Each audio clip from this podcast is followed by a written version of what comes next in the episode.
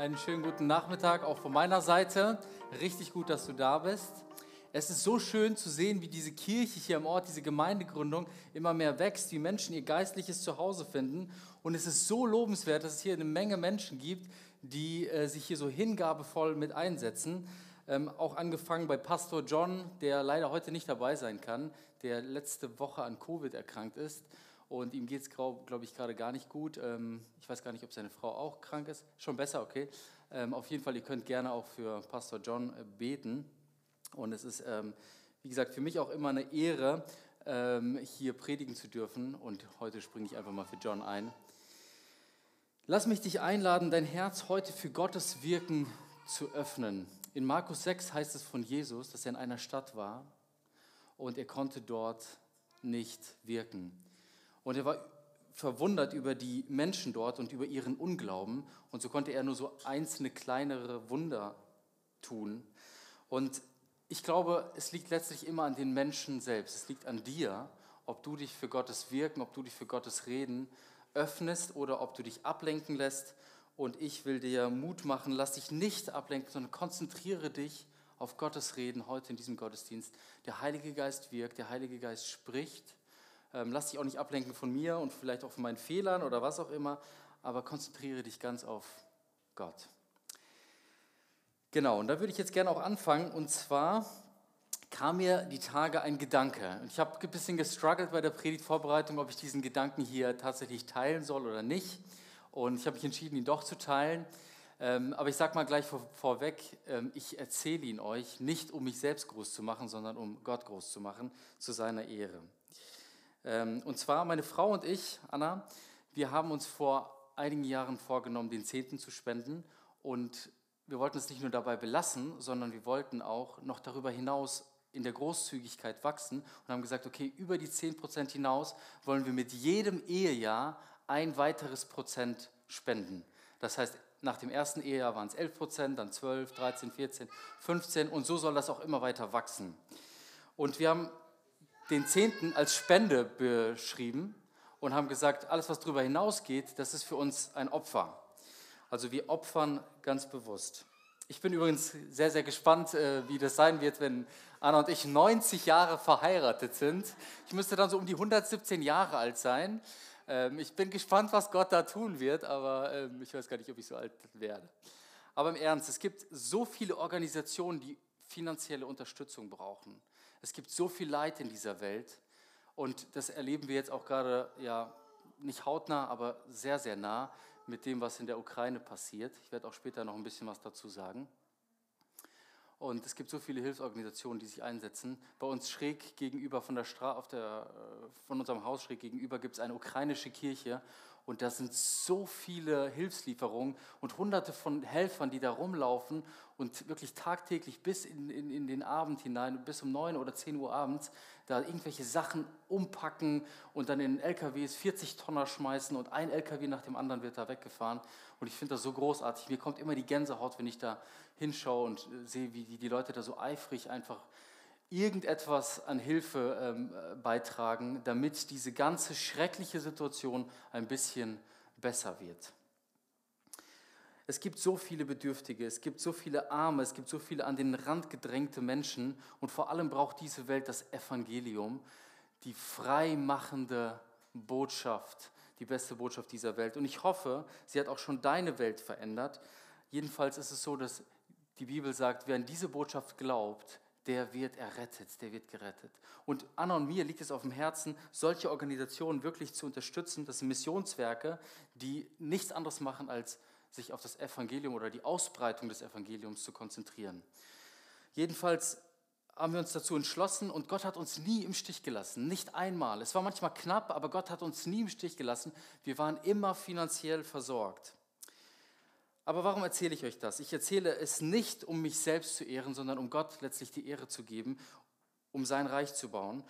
Ähm, insofern, weil Gott ein großzügiger Gott ist. Und wir wollen, Anna und ich wollen es Gott irgendwie gleich tun. Wir wollen ihm ähnlicher werden. Wir wollen auch in dieser Großzügigkeit wachsen, dem, dem gleich werden, der alles gegeben hat, um den Menschen seine Liebe zu zeigen, um zu zeigen, ähm, wie sehr er uns gern hat. Die Welt braucht meines Erachtens auch mehr Menschen, die sich hingeben für diese Botschaft, die sich hingeben für Arme, für Bedürftige, an den Rand gedrängte Menschen, die nicht im Mittelpunkt der Aufmerksamkeit stehen, sondern am Rande, die aber bei Gott im Mittelpunkt stehen. Und ich erzähle euch diese, diesen Gedanken, weil ich habe gestruggelt. Vor ein paar Tagen habe ich nämlich gedacht, ähm, ist, ist das tatsächlich so richtig, was wir machen, Anna und ich? Also unser Vorhaben, ist das, ist das noch so richtig? Wollen wir das wirklich so weitermachen? Und ich habe irgendwie so gezweifelt und damit ihr diesen Gedanken folgen könnt, was jetzt als nächstes in der Predigt kommt, äh, wollte ich euch diesen einleitenden Gedanken einmal erzählen. Und zwar, wir ziehen bald um, Anna und ich. Wir haben uns entschlossen, ähm, Hannover ähm, ja, zu verlassen. Wir haben uns entschlossen, ähm, unseren Next Step zu gehen und wir glauben, dass es in Detmold. Wir glauben, dass da ähm, einfach ein besseres Umfeld für unsere Familie ist und wollen uns jetzt demnächst auch auf den Weg machen. Und das bedeutet für uns auch jetzt ganz viele Dinge, die umstrukturiert werden und vor allem auch unsere ganzen Finanzen. Also ich hatte eine Selbstständigkeit, die wird hier quasi beendet und dann geht es aber weiter mit einem anderen Start-up und noch viele andere Dinge. Und, und ich, ich sehe so vor meinem inneren Auge vor ein paar Tagen so diese, diese ganzen Kosten und denke mir so, boah, wie sollen wir das alles bezahlen? Wie kriegen wir das alles finanziert? Ich habe keine Ahnung, ich, ich verstehe es nicht. Ähm, so viele Kosten. Und ich, ich dachte mir so, okay, der Zehnte ist klar, den geben wir weiter, aber ist das wirklich noch so richtig mit dem Opfern? Und sollen wir wirklich über diese 5% hinausgehen und also was sollen wir machen? Und ich habe irgendwie gestruggelt und darüber nachgedacht, habe es auch Gott abgegeben. Und dann kam mir so ein Gedanke, und zwar ein Bibelvers, sei nicht allzu gerecht. Das ist ein Vers aus Prediger. Und ich habe mich gefragt, bin ich also allzu gerecht? Und dann dachte ich so, hm, ich habe den äh, Gedanken auch gleich verworfen. Aber dann ist er mir vor ein paar Tagen wieder begegnet, als ich die Bibel gelesen habe. Genau dieser Abschnitt. Und über diesen Abschnitt, ihr Lieben, möchte ich gerne mit euch reden. Und ich habe euch ähm, eine Folie mitgebracht. Ich sehe das jetzt hier nicht, was ihr seht, aber. Ah, doch, ich sehe es hier. Genau. Ähm, einmal die erste Folie bitte. In Prediger 7, 15 bis 18 steht dieser Text. Und zwar steht da folgendes. Dies alles habe ich gesehen in den Tagen meines eitlen Lebens. Da ist ein Gerechter, der geht zugrunde in seiner Gerechtigkeit. Und da ist ein Gottloser, der lebt lange in seiner Bosheit. Und jetzt kommt der Ratschlag. Sei nicht allzu gerecht und nicht allzu weise, damit du dich nicht zugrunde richtest. Und zweitens, sei nicht allzu gottlos und sei kein Tor. Tor heißt einfach Dummkopf. Sei kein Tor, damit du nicht stirbst vor deiner Zeit. Es ist gut, wenn du dich an das eine hältst und auch jenes nicht aus der Hand lässt. Denn wer Gott fürchtet, der entgeht dem allen. Lass mich diesen Text mal kurz erklären. Also hier gibt es eine Gegenüberstellung. Auf der einen Seite gibt es den Gerechten. Es gibt also gerechte Menschen und auf der anderen Seite gibt es die gottlosen Menschen. Diese Beobachtung stellt der Autor, äh, der Prediger, hier geleitet vom Heiligen Geist fest und er sieht Extreme auf beiden Seiten. Er sieht eine Übertreibung. Äh, und das ist auch das Thema heute. Äh, nächste Folie einmal bitte. Das Thema lautet Übertreibung, Extreme. Man kann etwas treiben, aber man kann es auch übertreiben. Und jede Predigt hat in der Regel so, lernt man das im theologischen Studium, drei Punkte, manchmal vier Punkte, manchmal hat man auch nur einen Punkt. Aber weil wir heute mal es übertreiben, habe ich euch eine Million Punkte mitgebracht und äh, macht euch da mal richtig gefasst auf äh, die nächsten äh, sechs Stunden Predigt. Nein, just kidding. Ähm, nur Spaß. Äh, auf jeden Fall im Ernst, der Autor sieht hier diese zwei Extreme. Und er sieht erstens, dass jemand allzu gerecht sein kann und sich für zu weise hält. Und dann gibt es auf der anderen Seite jemanden, der sich für allzu, der sich für das Gott, diesen gottlosen Weg äh, entscheidet und irgendwie auch dumm ist, also ein Tor ist. Und ihr Lieben, jetzt müssen wir hier ganz genau hinschauen, einmal ganz ins Detail und dann müssen wir nochmal rauszoomen. Was ich damit meine, sage ich gleich.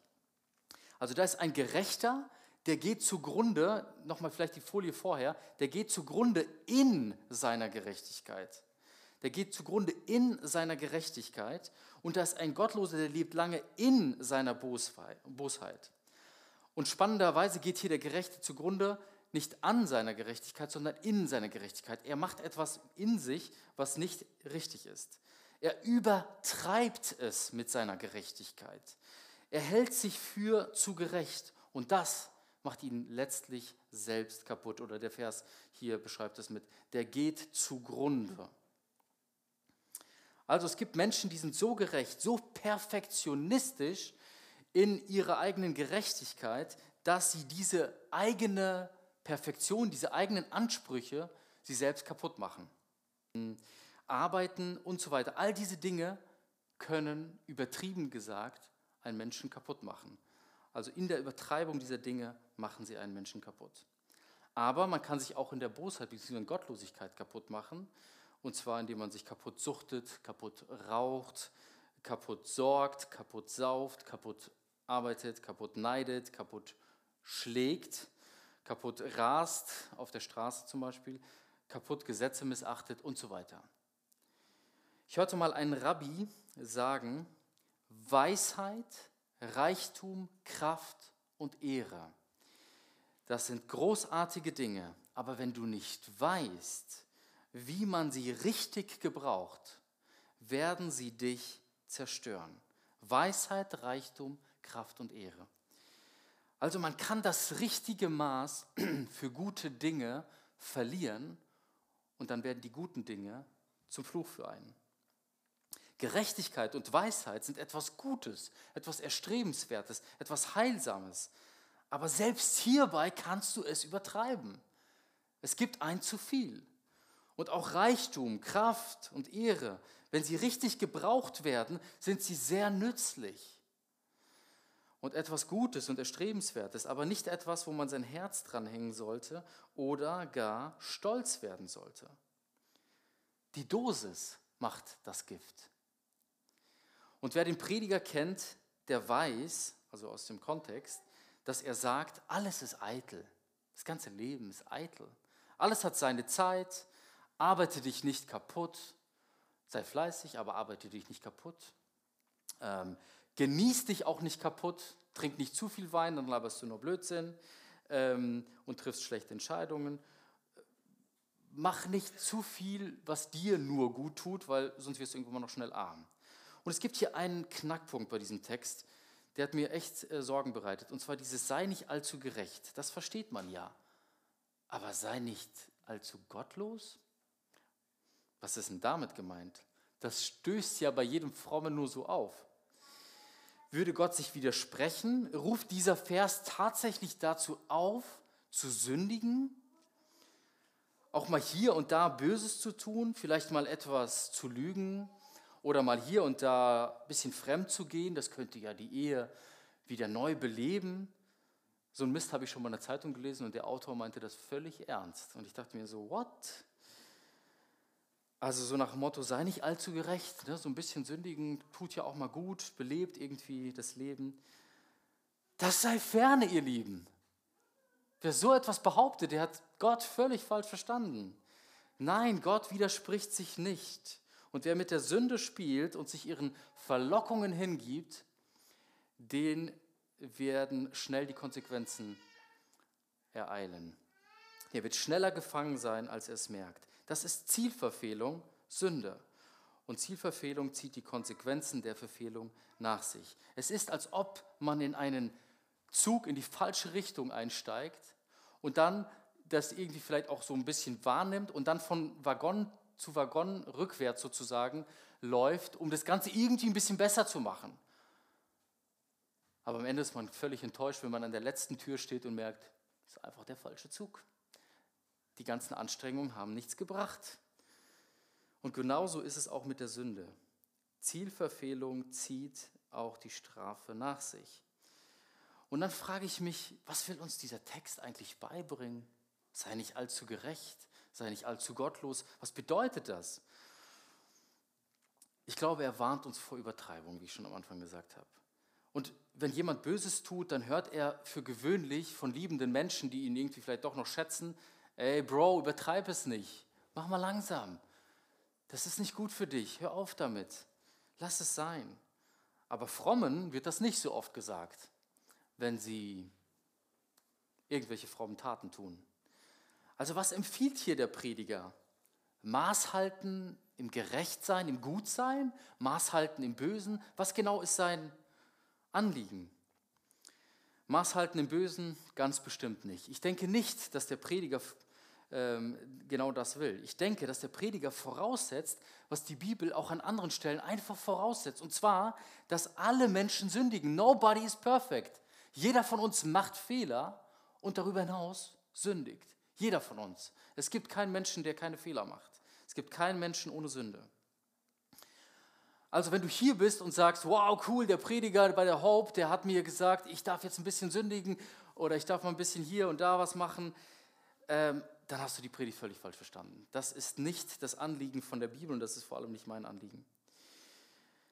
Weil ich glaube, manche Menschen lesen hier nämlich einen Freifahrtschein zwischen Sünde und Böse, für Sünde und Böse. Und deshalb habe ich auch hier bewusst dieses Wort gebraucht. Aber diese Gegenüberstellung, die müssen wir hier einmal verstehen. Die Gegenüberstellung ist nicht gut gegen böse, sondern die Gegenüberstellung ist Gerechtigkeit, Schrägstrich Weisheit, also sich selbst kaputt richten, versus Gottlosigkeit und Dummheit. Sich überhaupt nicht richten, sich einfach gehen zu lassen, nicht an die Konsequenzen zu denken.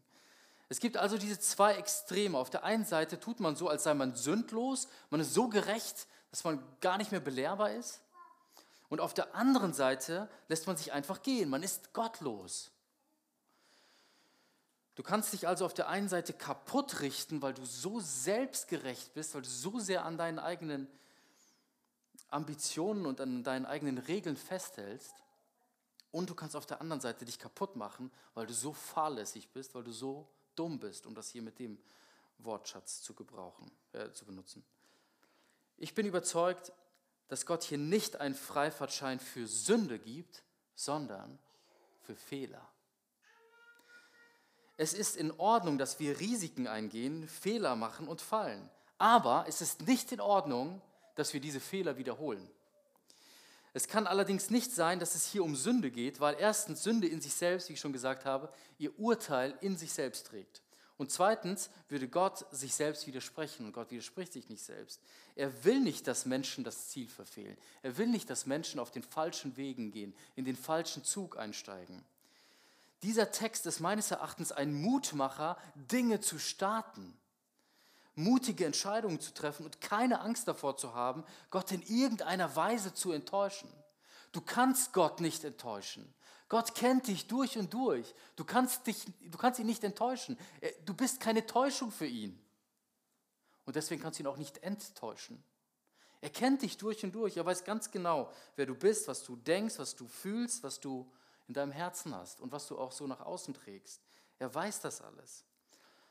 Du musst nicht übervorsichtig sein. Ich glaube, das ist das, was der Text hier uns ähm, heute mitgeben will. Aber du musst auch nicht dumm sein. Du musst nicht übervorsichtig sein, du musst aber auch nicht dumm sein. Du kannst nicht wissen, was alles in den nächsten Tagen, Monaten und Jahren passieren wird. Das weißt du nicht. Aber wichtig ist, dass du jetzt schon die Basis legst und die Weichen für die Zukunft stellst, für die nächsten Jahre. Das heißt, halte heute an all dem Guten fest, was Gott dir schon beigebracht hat, was du von Gott begriffen hast und setze es um. Und ihr Lieben, ich denke mir so, wie schön wäre diese Welt, wenn alle Leute all das Gute, was sie begriffen haben, was sie wissen, auch umsetzen würden. Was für eine wunderschöne Welt wäre das. Aber leider ist es nicht so. Ne? Es, ist, es wäre unvorstellbar, wenn es so wäre. Ich glaube, ihr Lieben, Gott will uns heute Mut machen, eine gute, gesunde Entscheidung zu treffen. Hab keine Angst, deine Träume umzusetzen, sie zu leben, selbst wenn es gewaltige, riesige Visionen sind, die Gott dir aufs Herz gelegt hat. Think big, start small. Geh kleine Schritte in diese Richtung, wo Gott dich haben will. Gott wird dir dabei helfen. Und selbst wenn du Fehler machen wirst, was sicher passieren wird, Gott wird dir daraus helfen. Wisst ihr, was Gott segnet? Er segnet die Gottesfürchtigen. Er segnet die Fleißigen. Er segnet diejenigen, die auf Gott harren. Die so und der Dumme, ja, der hier sozusagen als Gegenüber äh, gebraucht wird, gegenüber vom Gerechten, die kommen der ganzen Bibel schlecht weg. Der Gerechte hingegen nicht. Und selbst im Buch des Predigers, Menschen, die Gott verachten und diejenigen, die ihren gottgegebenen Verstand nicht gebrauchen, die kommen nicht gut weg. Ich möchte ein Beispiel bringen, einmal die nächste Folie bitte. Da heißt es in äh, Prediger 8, Vers 8, der Mensch hat keine Macht, den Wind aufzuhalten. Das müssen wir uns immer wieder auf, vor Augen halten. Also es gibt einen Film, der, der den Wind einfing oder so auf Netflix, glaube ich. Ne? Also kein Mensch hat die Macht, den Wind aufzuhalten. Wir können den Wind nutzen, ja, aber wir können den Wind nicht aufhalten. Und er hat keine Macht über den Tag des Todes und keiner bleibt verschont im Krieg. Und das gottlose Treiben rettet den Gottlosen nicht. Aber wisst ihr, was rettet? Jesus Christus rettet. Er rettet uns und er macht uns frei. Er hilft uns heraus aus unserer Selbstbezogenheit, aus unserem Egoismus. Und er vergibt uns und gibt uns neue Perspektiven. Er zeigt uns auf, was er mit uns vorhat. Aber ihr Lieben, die Bibel fordert uns niemals auf zur Sünde. Das Buch Prediger will meines Erachtens jungen Menschen Mut machen, das Leben in vollen Zügen zu genießen und es anzupacken, es anzugehen und sich am Hier und heute und jetzt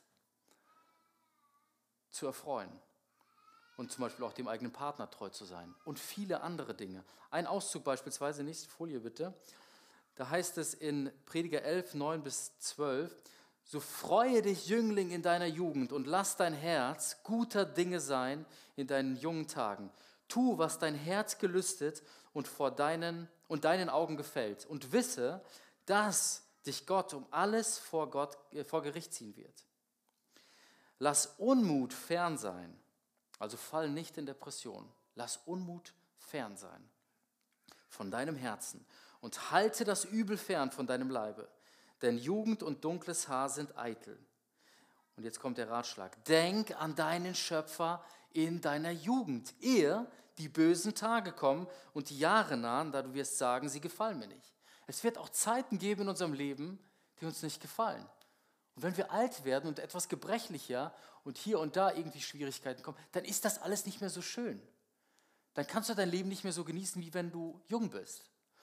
Und deshalb denk schon in jungen Jahren daran, dass es Gott gibt und nicht erst auf dem Sterbebett, wenn du dein Leben schon gelebt hast und gar nichts mehr für Gott tun kannst oder für deine Mitmenschen. Also der Kontext hier erklärt den Text. Das Anliegen vom Prediger ist eigentlich ein richtig gutes, ein mutmachendes. Lasst mich nochmal auf die allzu Gerechten eingehen, also diejenigen, die sich zu, für zu gerecht halten. Manche Leute haben tatsächlich ein zu enges Gewissen. Sie sind in sich selbst verkrampft, ein Allzu. Und ähm, die Tage hatten meine Frau und ich so ein Gespräch miteinander. Wir haben über das Thema ähm, Schwimmbad geredet und vom, vom Sprungbrett äh, springen. Und ähm, wir merken so, wir haben einen Unterschied zueinander. Ne? Also sie geht dann irgendwie hoch oder überlegt erstmal, ob sie überhaupt hochgeht und dann geht sie hoch und dann zögert sie noch, guckt sich das Ganze an, bedenkt die Konsequenzen und so weiter. Ne? Und dann irgendwann nach längerer Zeit springt sie dann, äh, wenn sie genau weiß, was sie da tut. Bei mir ist es anders. Ich gucke mir das Ding an, denke so, ja, mache ich. Und dann kletter ich da hoch, kletter die Leiter hoch, merke so, wow, ist echt hoch. Dann komme ich oben an, merke so, wow, es ist echt höher, als ich dachte. Und dann aber, weil ich mich schon entschieden habe, gehe ich da runter und jump da runter, selbst wenn es einen Bauchklatscher gibt. Und so unterscheiden wir uns ne, irgendwie voneinander. Und es ist irgendwie so gut, meines Erachtens, dass, dass Gott ja, mir meine Frau geschenkt hat, weil im Miteinander, im Gemeinsamen treffen wir irgendwie auch gesündere Entscheidungen, weil sie nochmal andere Dinge sieht, die ich nicht sehe und gleichzeitig mein Mut, den ich manchmal habe, ähm, ihr dann auch wiederum gut tut, Dinge anzupacken, Dinge zu starten. Die Kunst ist natürlich, dass wir da immer miteinander bleiben, aber daran arbeiten wir und äh, das ist das, was wir wollen. Und ich weiß, dass so ein Moment, wenn ich dann gesprungen bin, dann ist es oft so, dann war ich echt happy und dachte mir so, wow, coole Erfahrung, war echt schön. Aber es war auch ganz oft so, dass ich sehr unbedacht gehandelt habe und es Konsequenzen gab, die bis heute teilweise nicht mehr rückgängig machbar sind. Und das war, ja, war mehr, es war schlimmer als nur ein Bauchplatscher, der irgendwie nach zwei Stunden auch ja, weg ist. Ähm, und deswegen ist es so wichtig, ihr Lieben, dass wir auch unseren Verstand gebrauchen. Und das sage ich auch ganz besonders zu mir selbst dass wir nachdenken, dass wir nicht dumm an Dinge herangehen. Und wenn wir eher dazu neigen zu zögern, dann macht es vielleicht manchmal Sinn, etwas dummer daran zu gehen. Und das ist das, was der Prediger sagen will. Und wenn wir dazu neigen, vielleicht eher etwas dummer daran zu gehen, dann sollten wir vielleicht so ein bisschen nochmal die Konsequenzen bedenken, etwas mehr nach Weisheit streben. Gott ist ein Gott, der uns Menschen als Beziehungswesen geschaffen hat.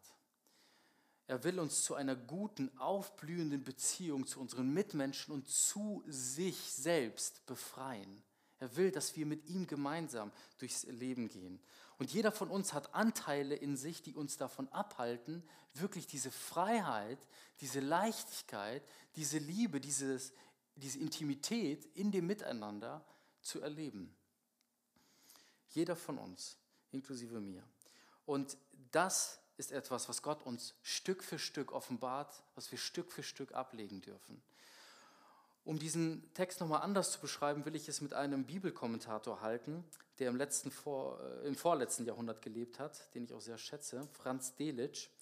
Und er hat in einem Kommentar von 1875 Folgendes zu diesem Text geschrieben. Er sagt, der Prediger will sagen, sei kein engherziger, griesgrämiger Strengling, Rigorist. Das könnt ihr mir später erklären, was das bedeutet, ich weiß es selber nicht.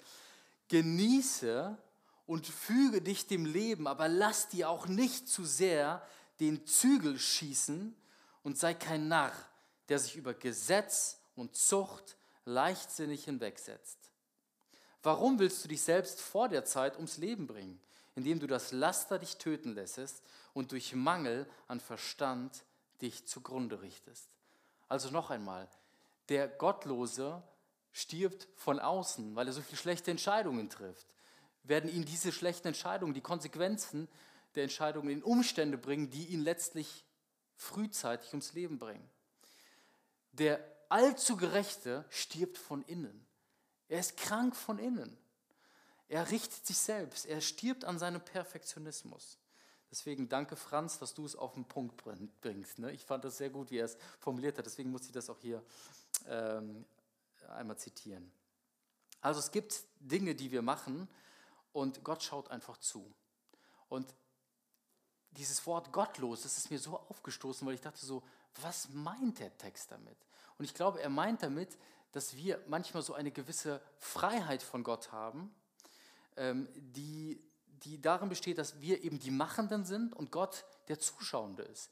Er ist dabei, er lässt uns niemals allein irgendwie so und gleichzeitig sind wir dieselben, die eigenen Machenden. Also ist es etwas, auch eine Dimension, die unser Verstehen überschreitet, weil wir eben Gott nicht wahrnehmen können. Er da ist und doch, wir doch nicht da sind. Aber ich will es mal so erklären. Zum Handeln braucht es Weisheit, es braucht Fähigkeit und Mut. Wenn wir etwas machen, wenn wir Entscheidungen treffen, braucht es diese Dinge.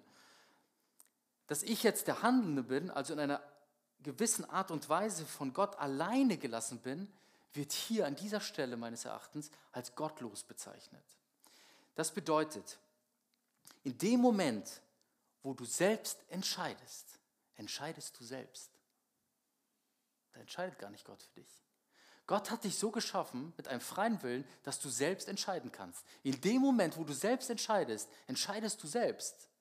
Da bist du in gewisser Art und Weise gottlos, aber nicht, mit einem, nicht in einer negativen Art und Weise, sondern in einer positiven Art und Weise. Gott lässt dich allein. Er respektiert deine Entscheidung. Er guckt dir dabei zu. Er hört dir zu. Er sieht deine Gedankengänge. Und er lässt dich in gewisser Art und Weise allein, ob du dir dessen bewusst bist oder nicht. Und wie schön ist es dann, wenn deine Entscheidungen völlig in Übereinstimmung mit Gottes Willen sind. Und diese beiden Gegenüberstellungen hier sind meines Erachtens auch das Trachten nach Tradition auf der einen Seite, also dieses Übergerechte, also sich zu sehr an der Weisheit der Alten zu orientieren, das, das übrigens ein sehr klares Gebot ist auch in der Bibel, dass wir auch von den Alten lernen sollen, dass wir von deren Erfahrung lernen sollen, von deren Gerechtigkeit, die sie auch vorgelebt haben.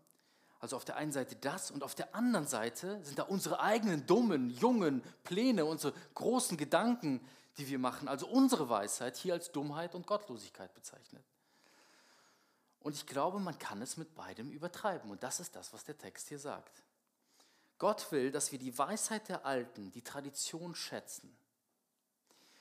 Und er will gleichzeitig, dass wir in der Lage sind, heute, da wo die Alten nicht gelebt haben, selbst zu entscheiden und zu wissen, was wir im Hier und Jetzt tun sollen. Eine Art Mündigkeit, um selbstständig diese Welt zu gestalten und zu verwalten nach seinem Willen, was eigentlich sein Plan war für diese Welt. Und Gott lässt uns dabei Freiraum. Er lässt uns in gewisser Art und Weise dabei alleine. Dass dabei Fehler oder gottloses Verhalten zutage tritt, das kann nicht vermieden werden, weil wir alle in gewisser Art und Weise auch gottlos und dumm sind. Wir alle sind sündig, wie ich anfangs gesagt habe. Wir können nicht fehlerlos durchs Leben gehen. Vergiss es. Nicht mal, wenn wir nichts machen, handeln wir falsch. Denn auch das ist falsch und verfehlt letztlich das Ziel unseres Lebens, als aktive Menschen durch das Leben zu gehen, als Handelnde, als Verwalter unseres Lebens und Verwalter dieser Welt. Wir steigen in den falschen Zug ein, wenn wir das tun. Meine Frau sagt immer wieder einen Satz, es gibt nichts Gutes, außer man tut es. Also ihr Lieben, es geht hier um Übertreibung. Man kann es übertreiben in der einen Richtung und auch in der anderen Richtung. Um Überweisheit geht es und über Gerechtigkeit auf der einen Seite und über Gottlosigkeit und über Dummheit auf der anderen Seite. Und dann heißt es in der nächsten Folie, es ist gut, wenn du dich an das eine hältst und auch jenes nicht aus der Hand lässt. Also sei nicht allzu gottlos bedeutet, bedeutet letztlich, sündige möglichst nicht. Triff gute Entscheidungen und sei nicht allzu gerecht bedeutet, gib Perfektionismus und Selbstgerechtigkeit keinen Raum, sondern sei du selbst. Und das Neue Testament, ihr Lieben, das, dafür bin ich so dankbar, beschreibt die gleiche Thematik mit anderen Worten. Alles ist mir erlaubt, nächste Folie bitte, aber nicht alles dient zum Guten. Alles ist mir erlaubt, aber nicht alles, sorry, aber nichts soll Macht haben über mich in 1. Korinther 6, Vers 12. Und wisst ihr, wer die beste Veranschaulichung für dieses Thema ist? Derjenige, dem diese Kirche gehört, Jesus Christus. Es ist so schön zu wissen, dass Jesus all das richtig gelebt hat. Er hat die, ja, eine, eine, eine gesunde Art und Weise gehabt, um mit diesen Themen umzugehen. Es gab nämlich zu seiner Zeit solche Leute, die allzu gerecht waren. Das waren die Pharisäer, die Schriftgelehrten, die ganz penibel auf jede einzelne Satzung geachtet haben. Sie waren die Weisen, sie waren die Gerechten. Sie haben sich an alles gehalten und sie haben den Leuten gesagt, wie sie sich an alles halten sollen. Und sie wussten wirklich viel, es war ein, war ein kluges Volk, glaube ich. Die konnten ganze riesen Bibelabschnitte auswendig. Also mega smarte Leute. Und dann gab es auf der anderen Seite Leute zu Jesu Zeit, das waren die Verachteten, die Gottlosen, die Dummen, das einfache. Er hat sich denjenigen zugewandt, die verachtet waren und hat gleichzeitig die Gebote derjenigen gehalten, die, ähm, die äh, Gott eigentlich kennen sollten. Und es war für alle eigentlich bewusst und eigentlich auch für die Pharisäer und die anderen Schriftgelehrten, es war für sie bewusst, dass sie sich nicht an alle ihre eigenen Satzungen halten konnten. Und deswegen hatten sie auch andere Satzungen erlassen, wie sie quasi da wieder rauskommen und so weiter. Und so haben sie sich ein System gebaut voller Selbstgerechtigkeit. Und wie gesagt, es war ein enormer Anstoß für diese fromme Elite, dass Jesus es völlig anders gemacht hat, dass er ganz anders gelebt hat, als die es wollten. Und deshalb sorgten diese Leute auch dafür, dass Jesus irgendwann von den Römer, Römern umgebracht wurde. Sie wollten sich gar nicht selbst die Hände dreckig machen, weil es hätte ja gegen ihre Gesetze verstoßen. Also haben sie die Römer die Drecksarbeit machen lassen. Jesus hat letztlich genau das alles gelebt, was hier in diesem Abschnitt, was in Prediger 7 gefordert wird. Er war nicht allzu gerecht, er hielt sich nicht für allzu weise, aber er war auch nicht allzu gottlos und vor allem war er nicht dumm. In Jesu Leben sehen wir die Erfüllung dieses Abschnittes. Er ist ein Mensch, der die Dinge angepackt hat, der nicht ins Grübeln verfallen ist, der nicht ins Selbstgerechtig verfallen ist. Er ist derjenige, der mutig den Willen des Vaters getan hat. Und er machte keine Fehler dabei. Er ging seine Berufung mutig an, ohne ständig dabei daran zu denken, irgendwelche Fehler zu machen. Und vielleicht ist es auch bei uns so. Die Angst, keine Fehler zu machen, verleitet uns vielleicht auch gerade dazu, Fehler zu machen. Und ich habe mich gefragt, wie können wir auch so leben wie Jesus? Und der Text in Prediger 7 gibt uns auch eine Antwort darauf. Der Prediger lässt uns nicht ohne Lösung gehen. Und da heißt es dann, nächste Folie einmal bitte, im letzten Vers, denn wer Gott fürchtet, der entgeht dem allen. Denn wer Gott fürchtet, der entgeht dem allen. Also Gottesfurcht ist die Antwort auf diese Frage. Wer Gott fürchtet, ist nicht doof und ist auch nicht selbstgerecht. Er hält sich nicht für weise und handelt auch nicht gottlos. Er weiß, dass er jeden Tag beispielsweise aufstehen muss, aus seinem Bett muss und arbeiten gehen muss. Und letztlich für alles Böse und alles Gute Verantwortung trägt und für das gute Lob erwarten darf. Man könnte jetzt meinen, es braucht eine gesunde Mitte. Ja, ein bisschen böse, aber auch manchmal ein bisschen fromm. Irgendwie die gesunde Mitte dazwischen. Am Ende wird das schon passen, so Pi mal Daumen. Sonntags beten und dem Herrn Lieder singen und den Rest der Woche skrupellos sein eigenes Ding machen.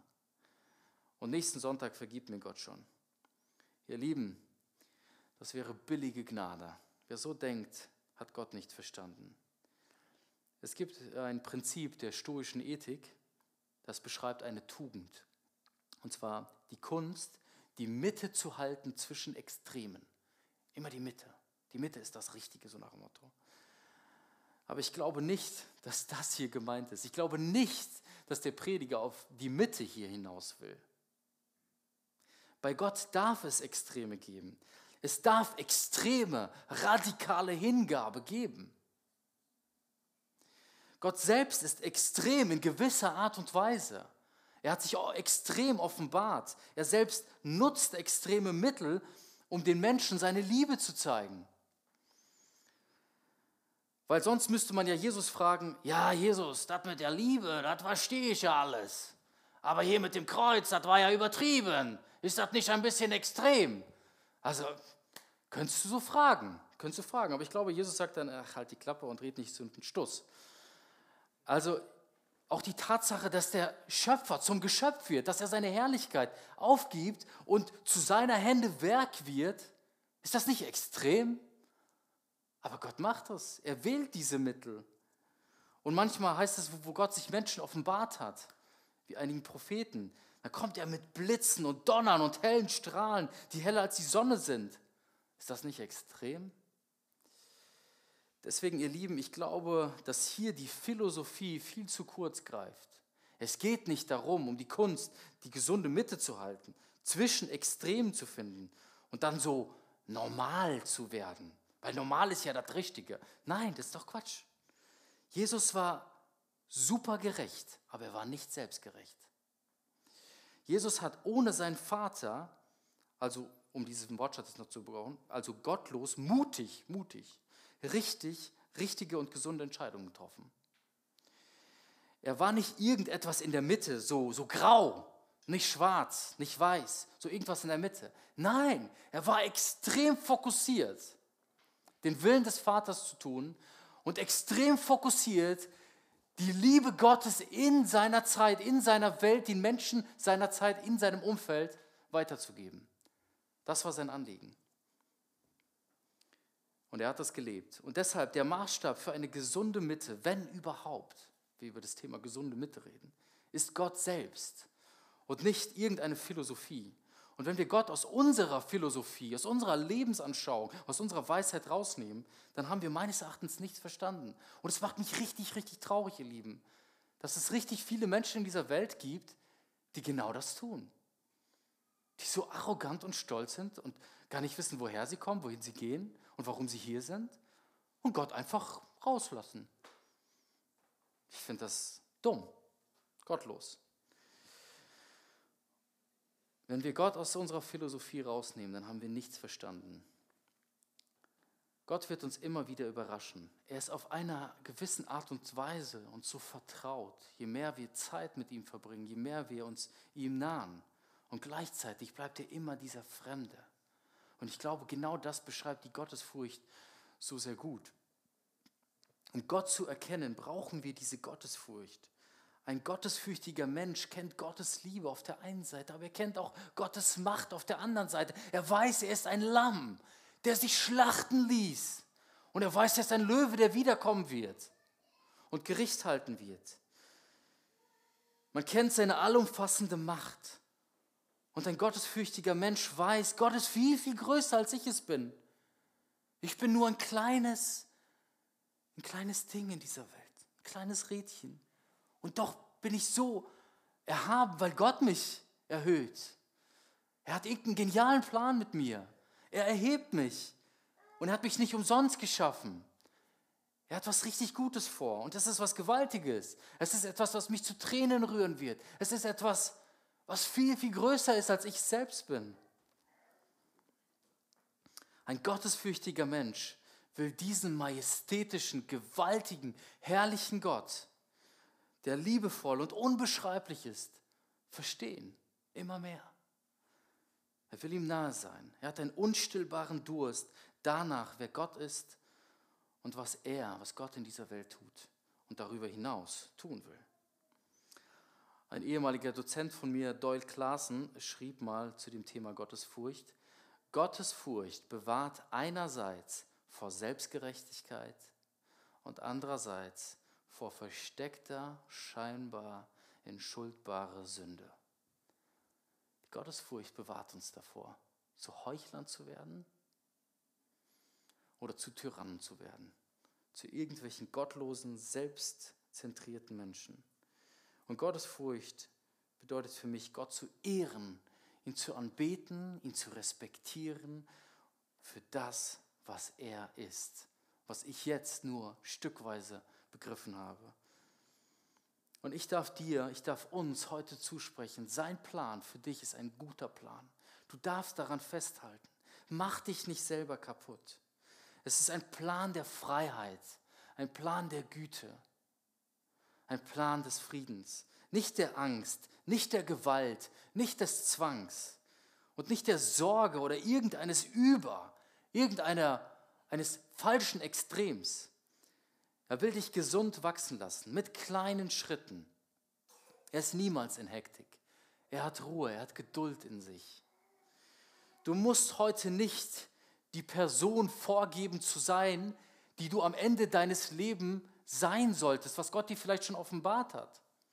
Und du musst auch heute nicht die Worte sagen oder die Dinge tun können, die du am Ende deines Lebens gesagt oder getan haben solltest. Du darfst ganz du selbst sein. Und Gott will dich bewahren, zum einen vor einer falschen Gerechtigkeit, einer Maske, die du trägst und die verschleiert, wer du wirklich bist. Und andererseits will er dich bewahren vor einer falschen ähm, vor, einem falschen, vor falschen Entscheidungen, vor Bösem, woraus du die Entscheidungen bzw. die Folgen deiner Entscheidung tragen musst. Noch einmal, es geht nicht darum, eine gesunde Mitte zu finden. Nicht die gesunde Mitte ist die Antwort hier auf diese Fragestellung, nicht die Antwort auf diesen Text, sondern die Antwort darauf ist, Gott selbst nahe zu sein, Gott zu fürchten, der dir dabei hilft, Schritt für Schritt gesund durchs Leben zu gehen. Er hat alle Möglichkeiten, er hat alle Macht. Deine Weisheit und dein Wissen sind limitiert. Deine Möglichkeiten sind begrenzt, seine nicht. Und er will mit dir gehen und er will dich umgeben. Er will dir zeigen, wie sehr gerne er dich hat. Wie geht es also persönlich bei Anna und mir weiter? Wie sollen wir es halten mit dem Spenden und dem Opfern? Ich weiß, dass das letzte Hemd keine Taschen hat. Wenn ich sterbe und in den Himmel aufgenommen werde, dann kann ich all das hier aufgebaute Vermögen sowieso nicht mitnehmen. Und ich will es auch gar nicht. Was will ich mit gedrucktem Papiergeld, wenn ich auf Straßen aus Gold laufen darf? Was will ich mit Immobilien, die mit menschlicher Weisheit gebaut werden, wenn ich doch in einer Wohnung leben darf, die Jesus jetzt baut, der Architekt des Lebens, die viel, viel schöner ist als alles auf dieser Welt. Ja, wenn ich verstorben bin, würde ich gerne meinen Kindern, meine Kinder mit einem Erbe beschenken. Ich würde ihnen gerne etwas hinterlassen, weil sie ja dann noch da sind, hoffentlich. Und alles, was ich bis dahin aufgebaut habe, was wir bis dahin aufgebaut haben, Anna und ich, das sollen unsere Kinder bekommen, damit sie ein bisschen freier durchs Leben gehen können, zumindest finanziell freier. Aber ich weiß auch, dass es im Himmel andere Konten gibt, Konten, für die man keine Rechnungen schreiben muss oder schreiben kann. Und das sind die Taten oder Spuren der Liebe, die wir in dieser Welt hinterlassen. Und darauf will ich mich fokussieren. Ich glaube, wenn wir uns bewusst dafür entscheiden, Gutes in dieser Welt zu tun und das Reich Gottes zuerst zu bauen, er hat nichts dagegen, dass wir unser eigenes Haus bauen, dann tut Gott etwas. Wenn wir Gottes Willen tun und unsere Berufung leben, wofür wir geschaffen wurden, dann tut Gott seins dazu. Und genau das will ich leben, auch durchs Opfern, durchs Spenden und durchs Opfern. Meine Frau und ich hatten folgenden Trauvers bei unserer Hochzeit. In Matthäus 6,33 heißt es: Trachtet zuerst nach dem Reich Gottes, zuerst nach dem Reich Gottes und nach seiner Gerechtigkeit. Und so wird euch alles andere zufallen. Und ihr Lieben, das erleben Anna und ich immer und immer wieder. Wir wollen Gott an erste Stelle in unserem Leben setzen. Und er wird alles andere tun. Wir wollen sein Haus bauen. Und er wird zur richtigen Zeit von allem hören. Fürchte Gott und halte seine Gebote. Denn das gilt für alle Menschen. Denn Gott wird alle Werke vor Gericht bringen. Alles, was verborgen ist, es sei gut oder böse. Also was du auch tust, tu es zu seiner Ehre. Amen.